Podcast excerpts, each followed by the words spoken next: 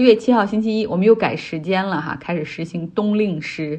周日的凌晨，我一看那个时间上是有两个一点，总之这一天就比平时多了一个小时。然后我又习惯性的联想起来，说这多的这一个小时到底怎么搞出来的？那这一天不就有二十五个小时吗？然后甚至又多想了一些闰年之类的哈，这都是在半梦半醒之间。然后后来恍然大悟，说哦对了，三月份的时候进入夏令时的时候砍掉一个小时，然后现在又把这一个小时给补回来哈。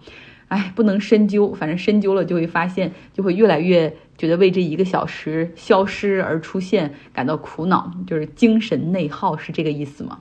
嗯，我们在周末的时候把《历史的终结》这本书进行了一个了结，那跟着读下来的朋友都不否认哈，这是一本不太容易读的书，你基本上是没有办法利用碎片时间进行阅读啊，因为要进行思考。但是这种哲学、逻辑推理以及大历史的角度，实际上是丰富了我们看待世界、看待人与人关系、国家与国家关系，给我们多了一个工具哈，或者多了几个工具。比如说，黑格尔强调说，人区别于动物，就是我们一直在寻求承认。那我们有一个书友就有一个很切身的感受，就是说不止成年人在寻求承认，孩子也是如此。孩子会闹，会不开心，他们所需求的那种承认，在学校里老师是没有办法给予的，因为在学校里更多的就是服从听话，你的个性和天性甚至都要被压制。那如果在家里父母也不能够给予这种承认的话，那孩子就会逐渐的失去个性，失去激情，失去独立思考。或者是能够有所保存，但是一定是很痛苦的保存，因为他会觉得全世界都在和他作对，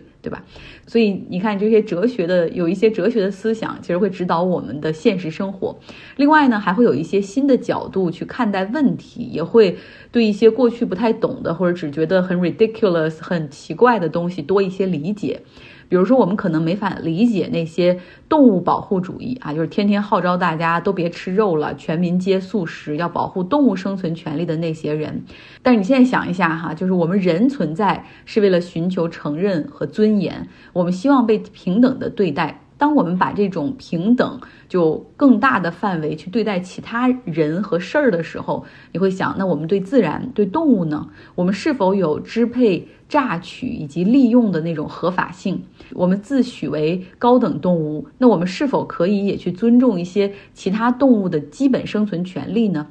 因为又有谁，如果如果我们不这样做的话，又有谁能界定大自然中究竟哪个动物应该承受怎样的痛苦？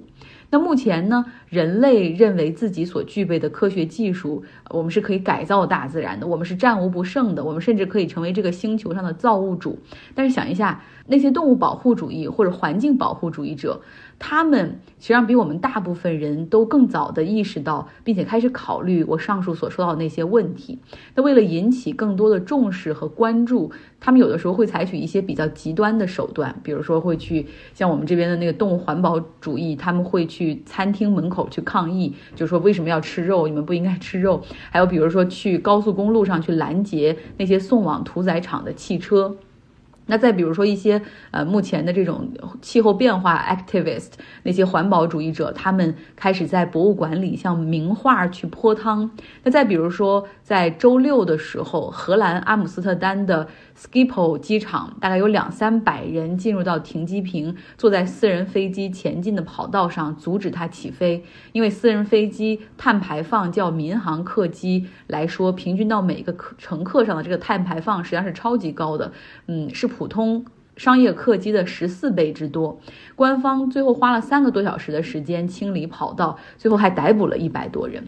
你平时看这些新闻，我们看这些新闻就会觉得啊，这些人你真的是吃饱了撑的没事儿干。但是当你开始读一些书的时候，你开始去理解每一个人的底层价值的时候，像我现在就会觉得，这些人他是比我们绝大部分的这些普通人是更早的觉醒，而且在觉醒的同时，他们的这种意识和诉求又得不到大部分人的响应，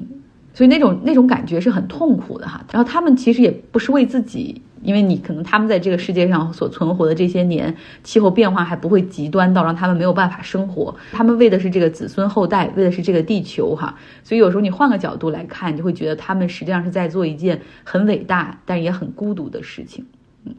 好，说到抗议，韩国在周六举行了大规模的抗议活动，人们手持蜡烛或者手持白色的菊花，为一周之前梨泰院踩踏事件中遇难的一百五十六个年轻的生命进行哀悼。另一方面，要求政府对这场灾难去负责。虽然在过去一周里，从青瓦台，也就是韩国总统，到首尔的市政府，都进行了各种各样的检讨、道歉。总统本人、什么总理本人都亲自去现场听取事情调查的进展。首尔的消防局、警察局的系统也在检讨和调查，并且承诺一定要加强和改善对于大型集会人群控制的办法。但是百姓在这个事情上的愤怒以及 seek for justice 那种情绪，哈，就是寻求正义的那种情绪，并没有得到消除。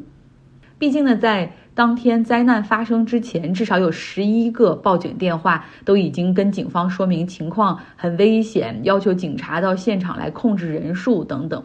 所以，我们看到在周六举行的这个抗议中，有很多人就呼喊着要求总统尹锡悦下台。有一些人在接受采访的时候，就是说，他们首先对这件事儿感受到的是悲伤哈，但是现在一周过去了，感受更多的是愤怒，就因为这是完全一场可以避免的悲剧。那有上万人规模的集会，这周搞了，下周还会继续搞哈。那总统尹锡悦其实也非常的。懂现在的局势对于他是多么的不利，他提议哈要求进行调查，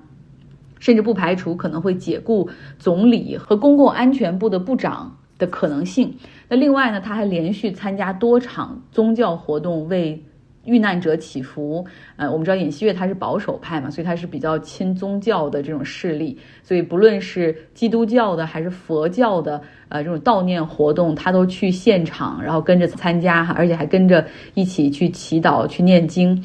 那今年呢，韩国总统选举的时候，实际上尹锡悦他比对手的优势也只有这百分之一，那说明在韩国接近一半的人实际上是不喜欢他的。所以我们看到一有风吹草动的时候，就会引发大家呼吁总统下台。现在这这已经是第二波了哈，之前因为物价上涨、韩元贬值啊这种 CPI 比较高的情况下，其实也有人开始呼吁总统应该下台。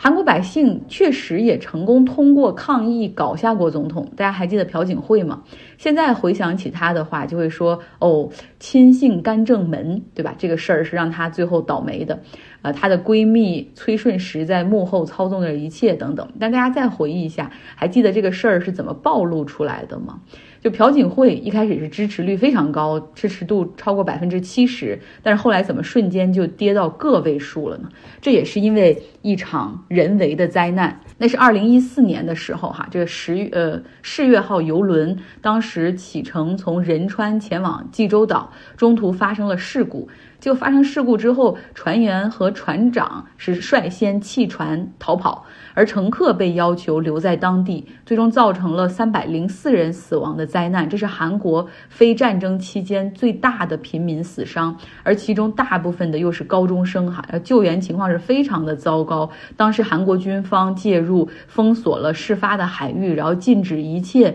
民间的这种救援进入啊。包括那个时候美军也说他们在附近也可以派这种支援，也都不要，全部封锁。呃，然后然后朴槿惠当时是总统嘛，他上午是十点钟收到了事故的报告，但之后他就消失了好多个小时，直到下午五点才出面，然后去发表声明，所以百姓是非常的愤怒。后来又有传言说，啊，这就是这个这个世越号的事故，就是给韩国的邪教在献祭，就是那种人祭哈。这个 rumor 或者是阴谋论，我们放到一边且不说哈，但是百姓们的愤怒理由也是正确的，就是政府严重失职，延误了这个黄金救援时间。嗯，后来呢，又传出说，朴槿惠她后来的演讲稿也完全是她的闺蜜崔顺实拿到之后进行修改，然后又交给朴槿惠，然后大家就觉得原来她只是一个木偶，背后实际上是那个叫崔顺实的呃人在操纵着一切。在二零一六年的十月到十一月期间，像首尔、釜山、蔚山都爆发了很多次的万人集会，其中有一次在首尔的大型集会，规模超过一百万人。啊，这个时候朴槿惠的支持率就跌到了只有百分之四，在年轻人群体中的支持率又跌到只有零，那么惨。后来呢，检察官也开始进入去调查崔顺实这个人，包括亲信干政门事件，就发现了更多的丑闻和贿赂，包括又把三星牵扯出来。那后来他们对朴槿惠进行了弹劾，他也就下台了。那所以说，我们再回到现在哈，那这一次的梨泰院踩踏事件是否会引起韩国百姓对于尹锡悦的种种连锁反应，我们就拭目以待吧。那么看《历史终结》这本书，它其实里面谈到了一个很有特色的亚洲的文化哈，就是说以日本为例，日本呢它是自民党万年执政哈，基本上从二战之后到现在就很少能够受到其他党派的这种威胁，呃，更多的我们看到日本首相不停的更迭，更多的是自民党内部呃内部派系斗争的一个结果。所以福山认为呢，日本是一个威权的民主社会，然后百姓对于这样的一个几乎没有选择的万年自民党执政的一个情况也是服从的哈，因为民族性上来说是一个集体意识远高于个人的这么的一个文化，然后再往深层来看的话，那就是亚洲的儒家文化也有这种服从性在。但我们想一下，韩国也是这样儒家文化的代表哈，但是韩日他们在政治上又完全的不同，日本是服从性。啊，然后百姓好像对政治无所谓，觉得反正自己那微不足道的一票也改变不了任何事情。但是韩国不是，他们是强烈的表达和积极的争取哈，呃，所以不知道是不是因为在历史的过程之中，韩国首先是有了这个呃朝鲜半岛的战争，然后后面又有军政府的执政，像全斗焕这样的人出来镇压百姓的光州运动，然后包括后面又有这种六月运动等等，百姓。知道唯有战斗和表达才能够让自己的权利得以保存。那书中其实也有一个有趣的观点，叫做无权者的权利，也就是百姓，我们这些小老百姓看着，其实我们没有任何的权利，对吧？我们小老百姓还能不服管吗？应该就是政府要你怎样，国家要你怎样，你就怎样。但实际上，政府的合法性。实际上是我们百姓所赋予他们的。要想成为一个好的领导阶层，你就要首先成为一个好的为人民服务的公仆，对吧？所以，我们这些看似没有权利的人，实际上才是政府权力合法性的来源。政府的权利，什么领导的权利，实际上是百姓所赋予的，切勿本末倒置，哈。